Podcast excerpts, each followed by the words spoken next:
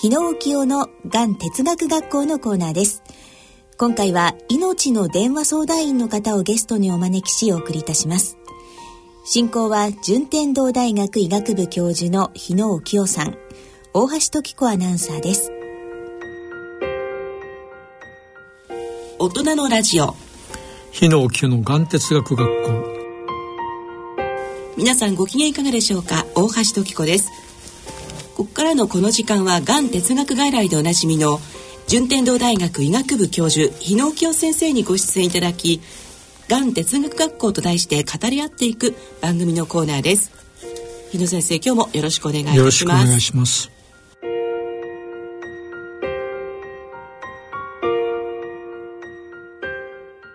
えー、それではここでゲストの方をご紹介したいと思います日本命の電話相談員の清水康夫さんです。今日はよろしくお願いいたします。よろしくお願いいたします、えー、清水康夫です、はい、さあ日本命の電話、まあ、皆さんどこかでお聞きになったことあるいは新聞などでお目にされたことがあるとは思うんですけれどもこの命の電話の活動どういうことをしていらっしゃるのかなどについてまず教えていただけますか？命の電話っていうのはあの始まったのっていうんですかね。一番最初はあのイギリスのロンドンで、はい、えー、1953年ですか。にあの、まあ、チャッド・バラという方がたまたま少女のあの相談を受けて、えー、その少女が自死しようとしてたのは救えたということであなんかこう人の話を聞くっていうことだけで人をこう救えることができるんだというのがその時に分かってで、えー、イギリスの、えー、ところでそれはあの最初にできたっていう形ですかね。それから日本に来たのが、えー、結構先になるんですけど1971年ですか。に東京に初めて命の電話っていうのはできて、で東京にでできると同時に、まあ、いろんなとこからやっぱり死にたいじゃないけど相談する人たちが電話がこうかかってくる、はい、ところが、まあ、その頃は電話代っていうのがやっぱり自分でかけるわけですからお金がかかるのでもっと地方のところでもこちらでも必要だろうということでだんだんこう日本の中にこうできていってでまあ6年かけて、えー、で日本の中に6つの、えー、その命の電話をこう受ける場所がこうできたと。でこれはちゃんともうまとめないといけないんじゃないかということで日本命の電話連盟っていう形で連盟が、えー、1977年ですかにあのできたという感じですかね。で今、えー、現段階では、えー、日本全国の中に、えー、49のセンターがありまして、はい、まあ、ほとんど日本全国の中の各都道府県には大体ある感じですかね。で、えー、相談員としましては今6300名ぐらいの、えー、方が相談員を、えー、していただいているという感じであのこの命の電話の素晴らしいところはですね一人の人間で全部を支えるんじゃなくて自分ができることを一生懸命その人に対してあの寄り添ってあげればよくて。で自分でできなければあと残り6299名の方が誰かがそういうことでも救えるということで自分で全部責任を負うんじゃなくて、まあ、常に自分なりでベストを尽くす。ということで一人の人を寄り添ったらばできるだけその方をこうつないでつないでどっかにちゃんとよくなるために自分ができなければ誰かにこうお願いしていくっていうぐらいでですね。できれば一度電話してきて、はい、一回そこでまあ頑張ってるっていう言葉を使っちゃいけないわけですけど、えー、今日はね、えー、ちょっと安心してでもいいけど寝れるよねっていうことでまあ今日はなんとかと思ったらまた次の日でも必ず何かあったら電話してねでそれは次の人がまた必ずそれを引き継いでくれるっていうことで。あじゃ同じ人が何度も電話してこられるってことはよくあるんですか、よくありますね。まあそういう面では引きこもりの方なんかはあの人と喋ることがない。まあそういう時に、えー、誰かとやっぱり人とあの会話をしたいっていう人も中にはいますので、まあ、そういう方の声を人間の相手の人の声を聞くことだけで安心して寝れるっていう人も結構おられますね。まあ、でもいろんなタイプの方がいらっしゃると思うので、ね、対応がすごい難しいんではないのかなと思うんですが、はい、まあ、その通りなんですね。ですからあの自分に本当に合わない方はあのまあもう一回かけてくる。そうすると次のまた別の相談員の方とか、あのやっぱり自分に合う人っていうのは相性のいい相性のいい人も、まあ、そういう場合もありますね。ということですよね。はい、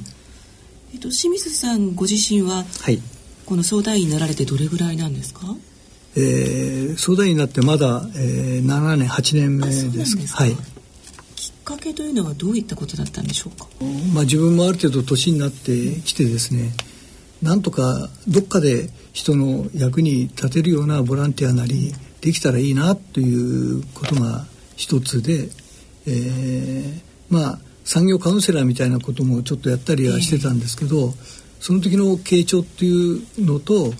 あのそういうせっかく勉強したのをもう少しどっかで活かせることはないかなとかっていうことから、えー、ちょっといろいろこう見てたら命の電話っていうのは本当の意味であの人の話を聞くっていうことであこういうことができたらすごいなという思いで、えー、ちょっとチャレンジしてみようということで、えーまあ、相談員にあの応募したという感じですかね。でそこからこの資格取得のために勉強もされるんですよね。はい、そうなんですね。えーまあ、命の電話って、えーまあ、簡単にこう聞けばいいとかっていうことじゃなくてやっぱりそれの対応とかって、えー、まあ私たちの時は今あの2年間ですね2年間あの勉強して、えー、それで、えーまあ、試験を受けて、えー、なんとか、えー、相談に向いてるか向いてないかっていうことで、えー、判断されるっていう感じですかね。ですから非常に、まあ、そういう面では、えー、今現段階は1年半のところと2年間のところっていうのは各センターによって多少違いがありますけど、うん、やってる中身は大体みんな一緒のベースですね。でただ自分でお金を出して勉強して、で資格を取って、えー、さあ電話を出るとしてみても、はい、電話を出るためにそこの電話を受ける場所に行くのにも交通費がかかったりするわけですよね。それもご自身でそれも全部自分で出して。で全くボランティアで？ボランティアで。それでなおかつ、えー、月に1回は必ず勉強会みたいのがこうある。それと、あのー、やはり電話を受ける以上は相手に失礼になっちゃいけないわけですから本当に年がある程度になってきた場合とか何かの問題が起こるといけないんで必ず年に1回はスーパーバイザーとかっていう先生についてもらってその自分の受け答えがいいかどこがいいか悪いかとかっていうそういう判断もあの必ずされると。で24時間体制ね。そうですね。はあなんかかなりあの、うん、なるのも大変ですし続けるのも大変かなって思ってしまうんですけれどもそ、ね,、れでも続けていらっしゃるのやっぱり充実感があるからということですか？そうですね。あの皆さんやっぱりこれを受けることによって、自分がすごいあの勉強になるっていうんですかね、うん、知らない世界とかも本当に毎回毎回違う方が受けたりすると自分のその能力のなさっていうんですかね。もっとこういう勉強して本当はもっと聞いてあげなきゃいけない。ただ基本的には命の電話っていうのは自分からどうこうしろっていうようなことはこう言えないわけなので必ずこう聞いてるで大体かけてくる方は自分なりに本当はこうしたいんだよなって思いをどっかに持ってるような気がするんですね。その思ってることをどういうふうに聞き出してあげられるかっていうのが非常に大切な部分なんじゃないかなということであのその時のこの聞き方とかっていった時にある程度の知識なりとかそういうものがあればもっとうまくこう聞いてあげられるのになっていうそういうことは非常に感じますね。まあ、あの78年活動されているということで、はい、具体的にすごくあのうまく話が持っていけたこととかって思い出に残ってることとかありますか？まあそれはもう一本一本ほとんどこう残るんですけど、はい、あのまあ一番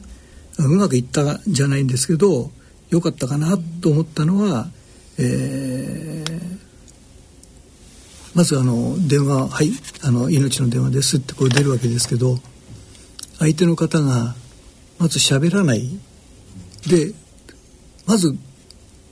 受話器で受話器の向こうに聞こえた声はしくしくと泣いてる。泣き声だった。でもうね、すすり泣きの声がしている、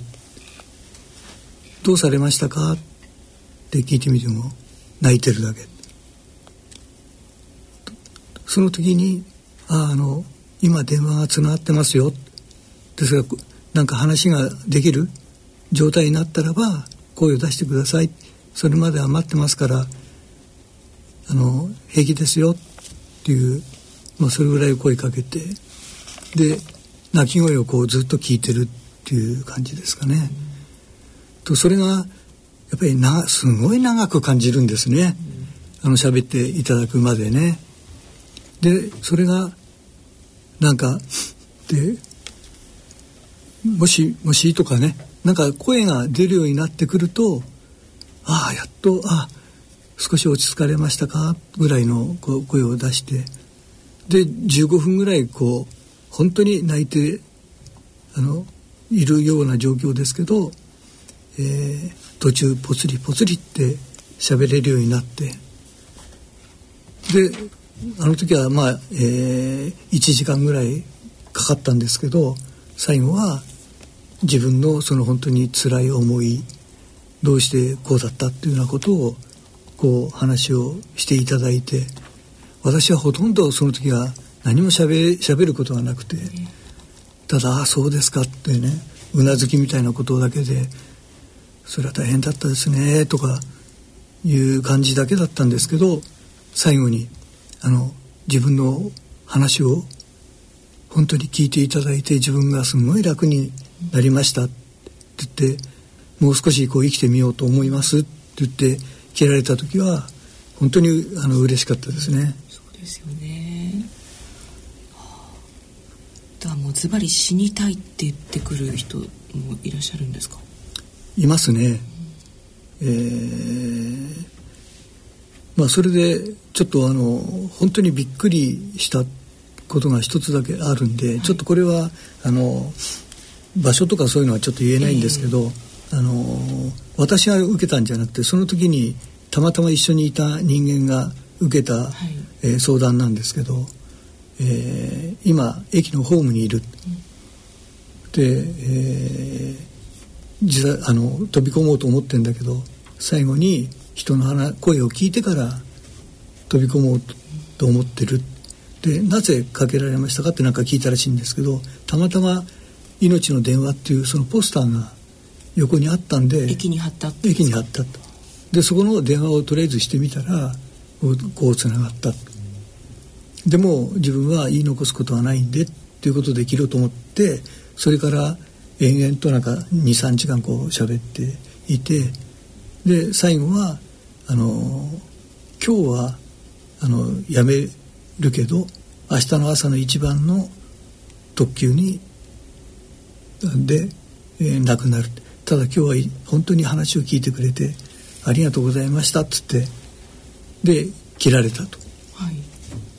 はいいう話がこうあってですね。でその時はその、えー、たまたま一緒にいたんででスーパーバイザーっていうあの先生たちにもこう聞いてもらってそのやり取りをこう話を聞いてみると多分平気だろうと。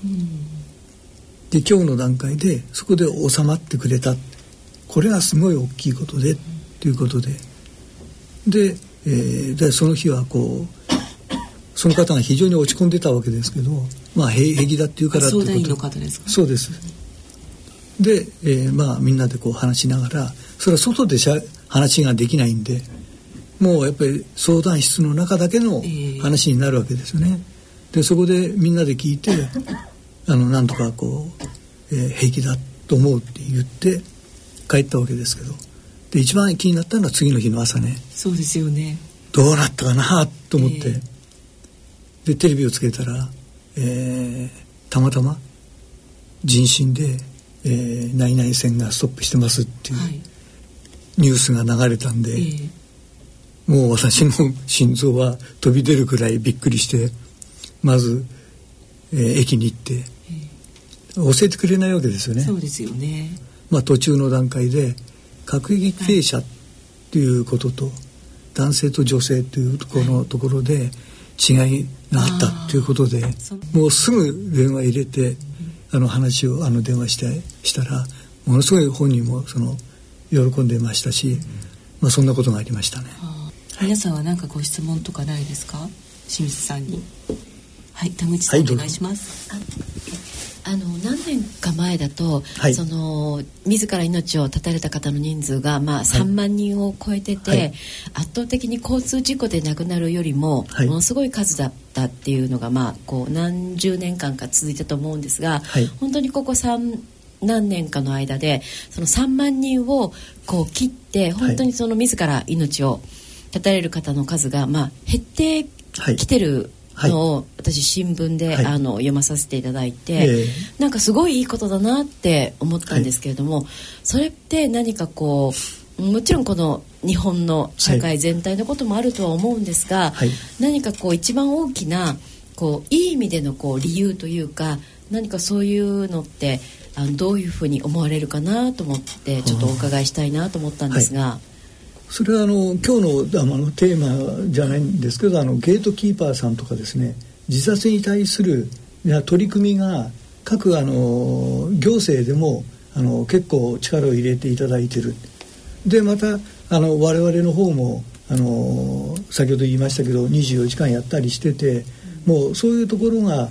あの結構知れてきてるのかなっていうのが一つあります。ただし残念なことながらあの結構年配の方はその命の電話とかあのどっかに相談をすればいいっていうそういうのは分かるんですけど若い人たちがそれが分からない。ですから若い人たちの自殺率はほとんど変わ変わらないんです。まだ。20代とか、えー、ですから 40, 40代50代のあたりはだいぶ減ってきてて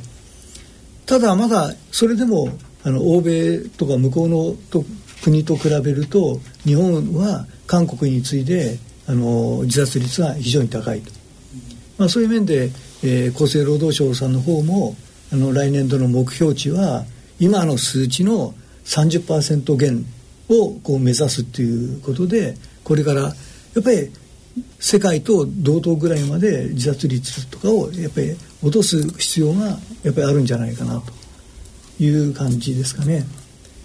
ですからあの自殺は減ったけど私はもっと危機感はやっぱり、えー、その引きこもりとか、まあ、そっち側のところの人たちをなんとかやっぱり社会に出てってもらえるようにすることっていうのも自殺者を減らすと同時にものすごい大切なことじゃないかなとは思ってます。日野先生いかがでしょうか？自殺未遂をしたというかね、はい、そういう気持ちの人も何人も来られますからね。外来にですよね。外来にね。まあそういう人と、まあ、接する時に来た時と帰る時の顔が変わってねあの来た時は本当に憂鬱だったのに帰る時には笑って帰る、うん、まあこういうのががん哲学外来でのその存在っていうかねやってよかったと思うのはよくありますね。えー、そういう方には何を心がけてお話をされてるんですか？まああの何も話さないというかねあのそんな決まった言葉もないしね言葉の処方箋というのはどういうことかですねそれは風貌を見て心まで読むからみんな違う言葉ですからねあのその人によって何か例えばあの会社の社長をやってるとかねそうでない人とかいろんな立場もあるしそれぞれの人にそれぞれに合った言葉を どういうふうに語るかというのがやはりポイントですね。うん、えー、それでは清水さん最後に番組リスナーに向けて一言お話しいただけないでしょうか？えー、先ほどもちょっと申しましたけど、はい、あのぜひですねこの番組をこうお聞きになっている方で、あのやはり自分も少しでもボランティアをちょっとやれたらとかいう方がいましたら今本当の意味であの人のことをですね考える人が減ってるのでぜひ、まあ、相談員になるということじゃなくてもですねもっと軽い気持ちでも人のためにあのちょっと1時間でもあの使えるような人をぜひ今後も考えてほしいと思いますので何、えー、かあったらば、あのー、この命の電話、まあ、それだけじゃなくてもいいんですけどボランティアにちょっと力を貸していただけたらと思います。それであのもし自分が苦しんでる場合ですね苦しんでる方がおられましたら是非自分一人で苦しまないでまずこういうところに連絡してあの話をあの一回心の中を打ち明けていただけるといいかなと思いますのでちょっと電話番号を言わせていただけたらと思います。ますえっとあの2つありまして毎月10日これはフリーダイヤルという形で、うん、え厚生労働省さんと一緒になってやってる部分です。これは日本全国どこからでも無料でかけられますのでこの電話番号が0120-783-556繰り返します0120-783-556悩みは心ですね。で同じように、えー、毎日10時から22時まではナビダイヤルっていう形で一箇所だけじゃなくていろんなところで受けられるような仕組みができてます。これは0570-783-556 0570-783-556です、はい、こちらは朝10時から夜の10時まで。はいそうです。ことですね、はい、はい、日本命の電話相談員の清水康夫さんどうもありがとうございました。こちらこそありがとうございました。日野沖夫のがん哲学学校のコーナー。この続きは次回の放送でお送りいたします